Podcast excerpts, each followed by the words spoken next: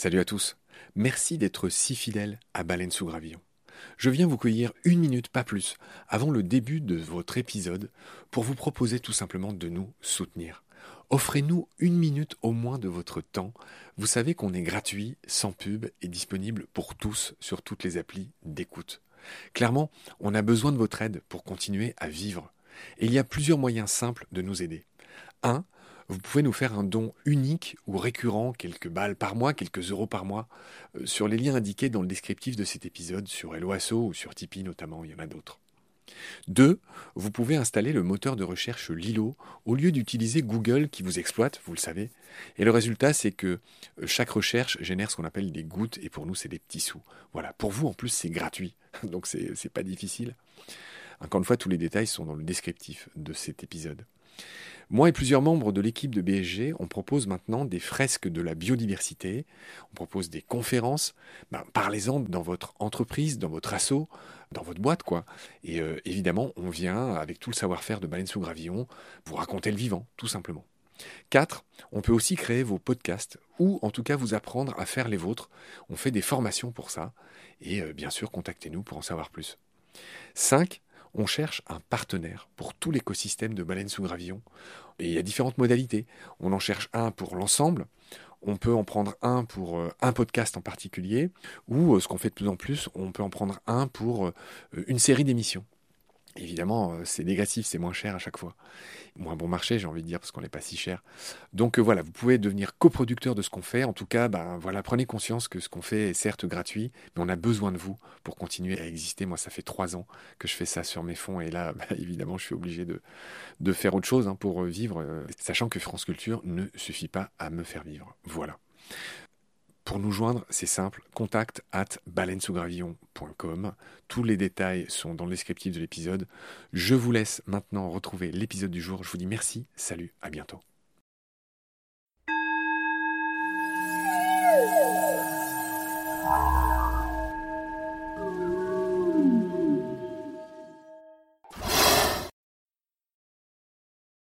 Salut Adrien. Salut Marc.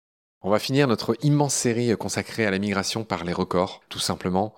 Et sans plus attendre, j'ai envie qu'on commence par moi, celle qui me paraît la plus incroyable, c'est tout simplement le record animal de la plus longue, de la plus grande, de la plus immense migration qui appartient, roulement de tambour, à la sterne arctique, qui est un oiseau qui pèse seulement 100 grammes et qui fait, alors tu m'as mis 71 000 kilomètres chaque année, moi, j'ai des chiffres qui parfois, enfin, qui aussi finalement entre 50 et 80 000 km, on va pas trop pinailler, mais en gros, ça correspond à deux fois la circonférence de la Terre, si je dis pas de bêtises. Effectivement, les, chiffres, euh, c'est aussi que plus on pose d'équipements sur les oiseaux, plus potentiellement on va trouver des individus qui, au lieu de, faire, euh, voilà, ce que j'ai mis, 71 km, vont faire 80, 90, etc., etc.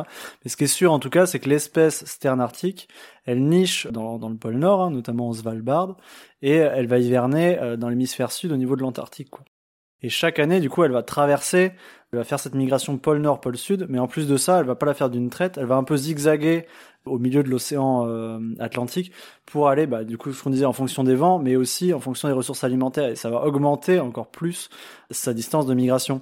Et euh, cette espèce-là, on peut l'avoir en France, hein, la sterne arctique. Il y a quand même quelques sternes arctiques, notamment des jeunes, fin de saison, qui se retrouvent sur les côtes euh, atlantiques. Elle niche où les sternes? Eh ben, euh, Pôle Nord, moi je connais euh, Svalbard par exemple. D'accord. Donc celle qu'on peut voir chez nous, c'est la sterne Pierre Garin qui niche, on l'avait vu avec Marc Giraud dans les épisodes avec Marc que je salue. La sterne Pierre Garin par exemple, elle niche sur les, euh, sur les bandes de sable de certains fleuves, hein, elle niche à terre. Ouais, c'est ça. Il y a des sternes qui ont niché euh, pas mal euh, sur, sur les milieux euh, un peu en terre, enfin en terre, dans les terres, je veux dire les rivières, les lacs, etc. Mais protégés parce que voilà, qui sont entourés de, de, rivières. Il y en hein, a d'autres comme la sterne Kojek par exemple. Elle, elle niche vraiment sur la façade. Elle a, elle a besoin d'être proche de, de l'océan ou de la mer, quoi. Donc elle va nicher sur les façades atlantiques. D'accord. Donc tu, tu l'as dit sans, sans passion dans ta voix. Tu l'as dit de manière complètement éteinte parce que parce qu'on a donné tout ce qu'on avait. Mais donc tu, tu, ne tu ne rends pas compte de cette incroyable prouesse d'un petit animal de 100 grammes qui fait grosso modo deux fois le tour de la Terre chaque année, 71 000 km, tu m'as mis jusqu'à 80 000 dans certains cas, ça dépend effectivement celles qui sont un peu plus euh, zigzagantes que les autres. Et la dauphine, si j'ose dire, de la sterne, c'est euh, le puffin, le dauphin de la sterne, c'est le puffin fuligineux. Lui, il est beaucoup plus gros, hein, il fait 740 grammes. Et lui, ce qu'il fait, c'est Nouvelle-Zélande, Alaska, 64 000 km tous les ans. Ouais, voilà. Donc encore une fois, hein, c'est possible que, que ces chiffres-là, à l'heure actuelle, ils, soient obsolètes ou qu'ils soient dépassés plus tard. Hein. Plus on équipe d'oiseaux, plus on va se rendre compte que leurs migrations peuvent être, euh, en termes kilométriques, de plus en plus grandes. Mais effectivement, il y a quand même une migration, lui aussi, qui va traverser, enfin, d'un pôle à l'autre. C'est lui qui va faire ces fameuses migrations en 8, hein, en se laissant porter par les, vents dominants. Euh, partir du coup de la Nouvelle-Zélande, euh, hop, longer les côtes atlantiques, puis passer côté Pacifique pour revenir côté Atlantique et redescendre côté Pacifique, etc., etc. Très bien. Adrien, tu as placé l'albatros hurleur et à tête grise, donc deux espèces d'albatros hein, parmi les plus grands oiseaux du monde. Hein. C'est les oiseaux qui ont les records d'envergure et, pas loin de poids aussi. Hein. C'est des oiseaux qui font quasiment, euh, qui tutoient presque les 4 mètres. Bah, à l'instar du martinet, c'est des oiseaux qui sont réputés pour être beaucoup plus à l'aise en vol en fait que posés. Et effectivement, ouais. Alors je les ai mis, ils font des distances hallucinantes, mais comme je te l'ai précisé, euh, c'est un oiseau de base qui est tout le temps en train de se déplacer, un peu comme le martinet. Notamment, il peut faire des tours de, de, l'Antarctique en fait, et sans que ce soit vraiment une migration quoi. Tu, tu, parles de 150 000 kilomètres parcourus rien que pendant la période de reproduction, j'imagine, pour euh, alimenter ces petits. Exactement, exactement. Et en règle générale, un puffin, albatros, tout ça, c'est des oiseaux qui peuvent faire des centaines de kilomètres pour aller choper du poisson et revenir après vers les euh, vers les colonies nourrir les jeunes. Donc parfois ils partent plusieurs jours et ils vont très très très loin. Donc voilà, c'est un peu hors jeu, mais bon, c'est quand même euh, voilà niveau kilométrique, euh, ça, restait intéressant de le mentionner. Ils font quand même des migrations de plusieurs dizaines de milliers de kilomètres aussi. Hein. On va passer au record suivant. Je vais quand même te laisser les dire. Le plus petit oiseau qui migre, tu vas nous dire son poids et qui il est et la distance qu'il parcourt. Bah là, pour le coup, là, là, ça me touche, c'est vraiment incroyable. Colibri à gorge, rubis, pardon, euh, il pèse que 3 grammes et il va faire une migration de 12 000 kilomètres euh, du sud du Canada à l'Amérique centrale. il va même s'offrir le luxe d'une traversée de 1100 km au-dessus du golfe du Mexique. On parle d'un truc de 3 grammes, une hirondelle ça fait 20 grammes pour comparaison. C'est-à-dire que le colibri à gorge rubis, alors moi j'ai vu des colibris euh, au Chili euh, où j'ai vécu, ils étaient peut-être beaucoup plus gros, mais le rubis dont on parle fait la taille d'une phalange du pouce. Et un corps, peut-être même, ça dépend les, mains des. Tu, l'as déjà vu toi, le, ce colibri-là? Non, mais j'ai déjà vu pas mal de colibris et un colibri, enfin c'est grand comme une phalange d'un doigt. Enfin le, corps, hein, je parle, pas, les ailes. Non, mais c'est sûr qu'il est pas gros parce que les, enfin nous les plus petits chez nous c'est les roitelets, ils font, euh, je crois 4 grammes, 5 grammes. Là c'est vraiment un truc minuscule, hein, c'est plus plus petit qu'une mésange. Hein. Et euh, ça fait 12 000 kilomètres, dont voilà une traversée ininterrompue euh, de 1100. Pour que les gens se figurent, le roitelet dont tu parles, qui est le plus petit oiseau, on va dire européen, avec peut-être le troglodyte? C'est pas loin, mais on, va pas. Enfin, en gros, c'est deux fois plus petit qu'une mésange. On va dire ça, peut-être même trois. Et puis par rapport à une hirondelle, du coup, une hirondelle, c'est à peu près 20 grammes, donc euh, voilà, 3 grammes. Donc voilà le record, le plus petit qui parcourt ces 12 000 km, le colibri à gorge rubis. Voilà, on l'a dit. Donc je récapitule. Stern arctique, 100 grammes, 80 000 km, deux fois le tour de la Terre chaque année pour aller d'un pôle à l'autre. Euh, deuxième record très impressionnant, colibri à gorge rubis, 3 grammes, lui, il fait sud du Canada, Amérique centrale, 12 000 km, plus plus de 1000 km au-dessus du golfe du Mexique, euh, pour un oiseau qui fait, comment dire, la taille d'une phalange d'un de, vos doigts. Tu m'as mis le fitis et le traquet moteux. Alors, quels sont les records de ces gars-là? Ouais, en fait, ce qui est intéressant avec le Puyophytis et le trachémoteux, donc j'ai commencé avec le Puyophytis, c'est que c'est une espèce qui va vraiment avoir une distance de migration euh, très variable en fonction des populations. Et notamment, là, je t'ai mis l'exemple de, cette population qui niche au nord-est de la Sibérie et qui hiverne en Afrique du Sud et qui fait 31 000 km. C'est un, oiseau qui pèse 9 grammes, c'est une toute petite fauvette. La seconde espèce, le trachémoteux, euh, donc c'est une distance de migration qui est, bien moins impressionnante, là, de, de 4 à 5 000 km au-dessus de l'Atlantique. ce qui est marquant, c'est que quand ils partent, ils font 50 grammes, et quand ils sont recapturés au niveau des Canaries, ils font 22 à 25 grammes. Donc tu as une diminution du poids quasiment de 50%. Voilà, c'était pour illustrer le fait que les, les, oiseaux perdent un poids considérable, en tout cas gagnent une masse considérable par rapport à leur poids initial avant ces grandes étapes de migration. Et donc euh, cette espèce-là, elle, niche euh, en Amérique, elle hiverne en Afrique, elle va traverser chaque année l'Atlantique. C'est une sous-espèce hein, du trachémoteux, du coup c'est une population. D'accord. Tu expliques que le trachémoteux traverse l'Atlantique, euh, donc une 4 ou 5 000 kilomètres, et il fait ça en deux ou trois jours. Ouais, voilà, c'est ça. Qui dit mieux, on, a envie de dire, d'accord. Enfin, ça, c'est à peu près le temps que mettent aussi la, plupart des passereaux qui font non-stop le Sahara, qui fait à peu près, il est un peu moins grand le Sahara, je crois que c'est 3-4 000 kilomètres. Alors, record suivant, il appartient à la barge rousse d'Alaska, chère à notre ami Léa Colobert, hein, qui est passée dans Baleine sous gravillon de Danger Nature. On lui fait un gros bisou à Léa. La barge rousse d'Alaska, c'est pas la même barge rousse que chez nous, j'imagine. Tu me mets Bowery, j'imagine que c'est son nom scientifique. C'est la sous-espèce, ouais. Il y, a pas mal de sous-espèces hein, de barge rousse. D'accord. Donc, qu'est-ce qu'elle a de si spécial, euh, la barge rousse d'Alaska? Alors déjà, elle a un trajet de migration assez colossal d'Alaska jusqu'à la Nouvelle-Zélande, mais ce qui est assez marrant, c'est que en fait, on connaissait pas exactement comment elle réalisait cette migration, et en fait, c'est en posant des balises, euh, on pensait qu'elle suivait un peu le pourtour, tu vois, d'Asie du Sud-Est, qu'elle faisait des haltes et tout. En fait, on s'est rendu compte que sur les oiseaux qui étaient balisés, il y en avait certains qui prenaient cette voie de migration supposée en suivant la côte, mais qu'il y en avait qui traversaient d'une traite plus de plus 10 000 km. On parle de l'océan Pacifique, hein, pour que les gens se figurent, c'est pas trop nos, nos coins à nous, mais en résumé, euh, ces oiseaux partent d'Alaska et ils filent vers la Nouvelle-Zélande en traversant l'océan Pacifique juste pour que les gens se figurent. C'est-à-dire que tous ces coins de Polynésie, etc., j'imagine que c'est un peu traversé par ça, pour faire simple. Ouais, ouais, non, exactement. Et euh, du coup, c'est une migration euh, non-stop hein, pendant huit jours, jour et nuit, ce qui implique du coup l'effort musculaire, la fatigue, le sommeil, enfin tous les mécanismes dont on a vu, l'orientation. Le trajet des balises a notamment montré que potentiellement elles, font des, petits détours pour aller choper des vents porteurs, etc., euh, etc. Enfin, voilà, c'est vraiment un, truc de, de, fou ces oiseaux-là. Euh, je tiens quand même à préciser que les limicoles dont fait partie la barge rousse, c'est des oiseaux qui en règle générale ont des migrations assez impressionnantes, avec notamment des étapes comme ça ininterrompues. J'ai mis l'exemple de d'autres limicoles asiatiques qui font de 5 à 7000 euh, kilomètres au-dessus de l'eau, donc le, le gravelot mongol, pardon, le pluvier fauve, euh, certains bécassomo-bêches. Voilà, d'autres espèces de limicoles sont capables de faire des grandes grandes distances au-dessus de l'eau, mais la barge rousse à l'heure actuelle reste quand même l'oiseau qui détient le record euh, de migration au-dessus de l'eau en termes de kilomètres, en termes de nombre de jours ininterrompus en migration. Ça fera plaisir à Léa. Encore un record, il appartient au phalarope à bec étroit. Je te laisse nous expliquer euh, ce qu'il a d'impressionnant. Ouais, alors c'est surtout un, fait un peu marrant et c'est un peu le, seul cas en son genre. Encore une fois, ça a été montré grâce aux balises. On savait pas exactement où hivernait le, le phalarope avec étroit qui se reproduit euh, en Europe. On savait où hivernait celui qui se reproduit, enfin les populations qui se reproduisent en Amérique, mais pas celui d'Europe. Et quand on a posé les balises, en fait, on s'est rendu compte que donc c'était des phalaropes avec étroit d'Écosse qui partaient complètement vers l'Amérique, qui visaient une zone de halte commune aux populations euh, d'ailleurs de migrateurs américains. Et donc ils arrivaient à peu près au niveau du Mexique, euh, dans ce coin-là, au niveau de, de l'Amérique centrale. Et en fait, à ce moment-là, ils traversent, ils passent d'un océan à l'autre donc euh, ils passent de l'Atlantique à l'océan Pacifique et ils vont aller hiverner au sud de l'Amérique euh, du, sud de l'Amérique australe, mais côté Pacifique. Donc c'est un oiseau qui niche, enfin une population qui niche en Écosse, qui traverse l'Atlantique puis une partie du continent américain pour aller hiverner dans un autre océan.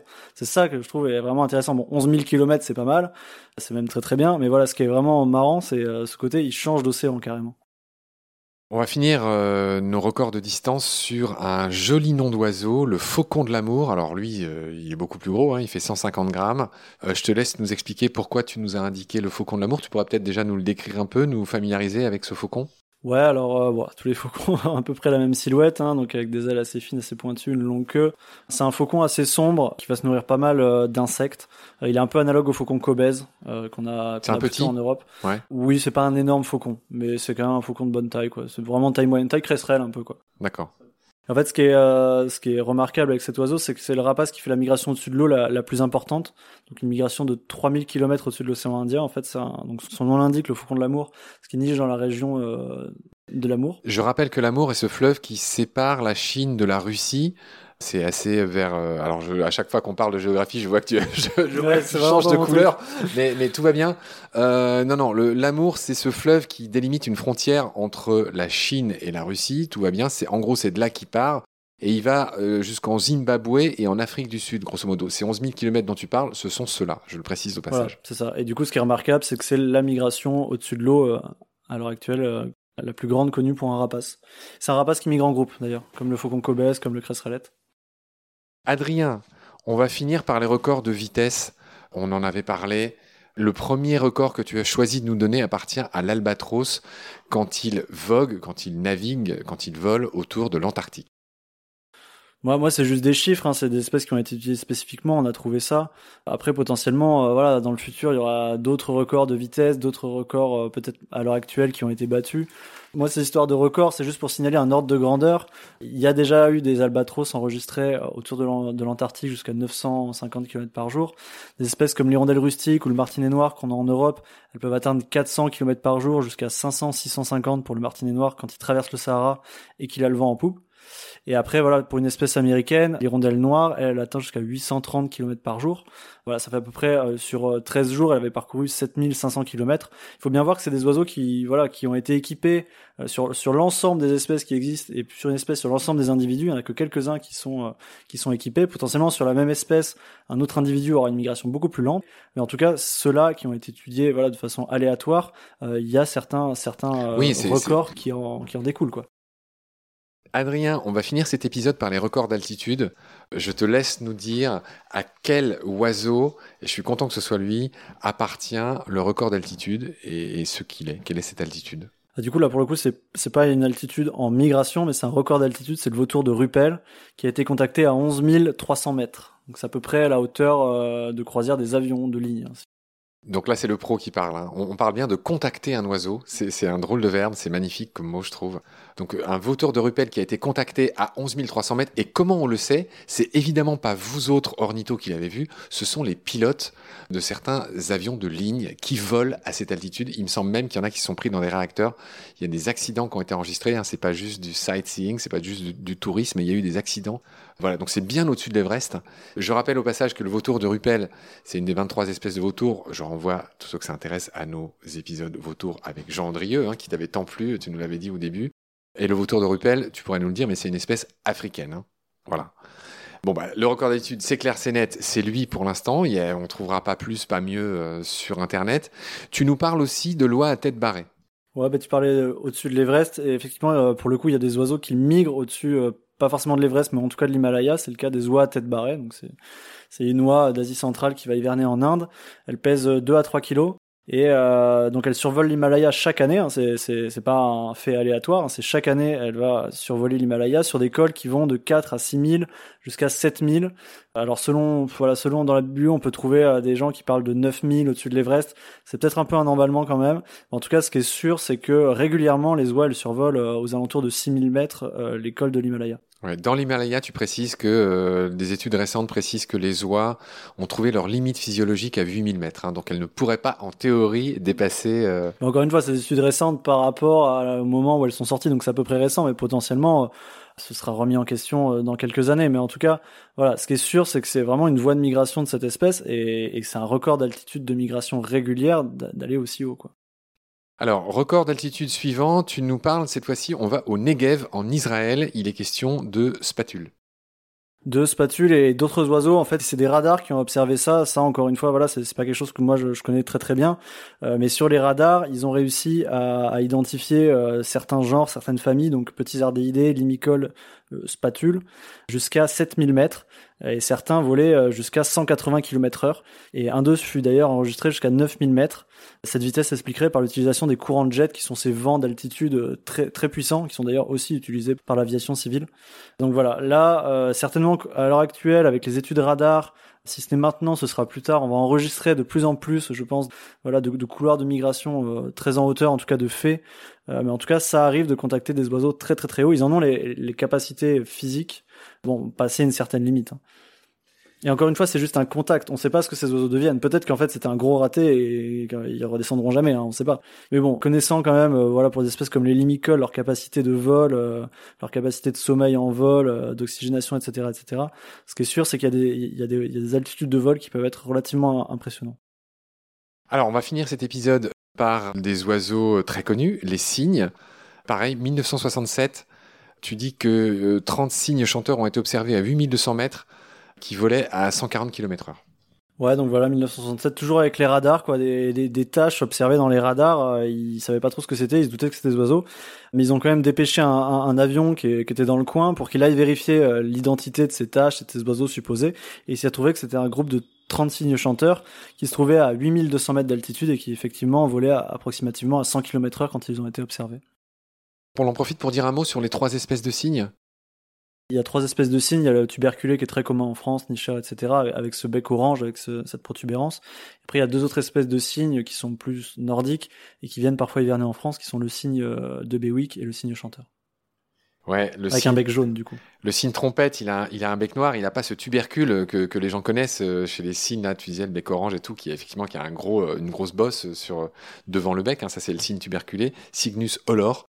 Euh, celui qui a le bec noir, euh, ce qu'on appelle le cygne trompette, c'est le Cygnus buccinator. Donc on voit qu'il y a une idée de buccin, de trompette, etc.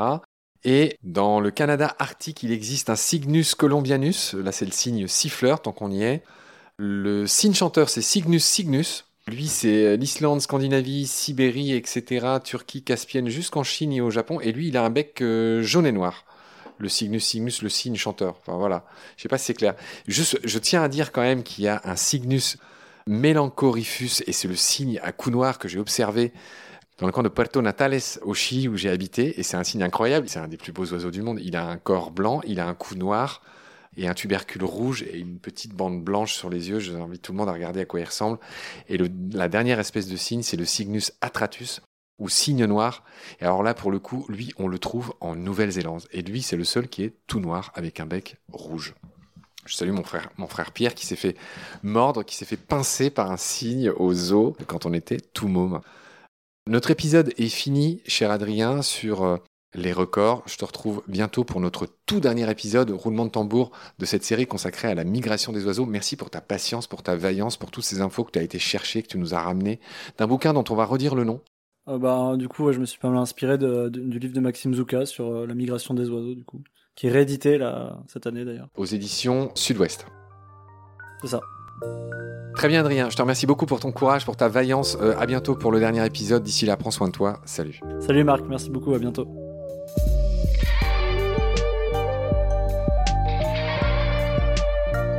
C'est la fin de cet épisode. Merci de l'avoir suivi. Pour continuer, nous avons besoin de votre soutien.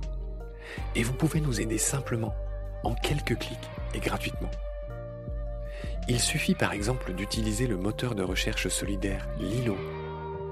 Ainsi, chacune de vos recherches sur Internet générera des gouttes qui seront reversées au projet de votre choix, comme Baleine sous gravillon par exemple.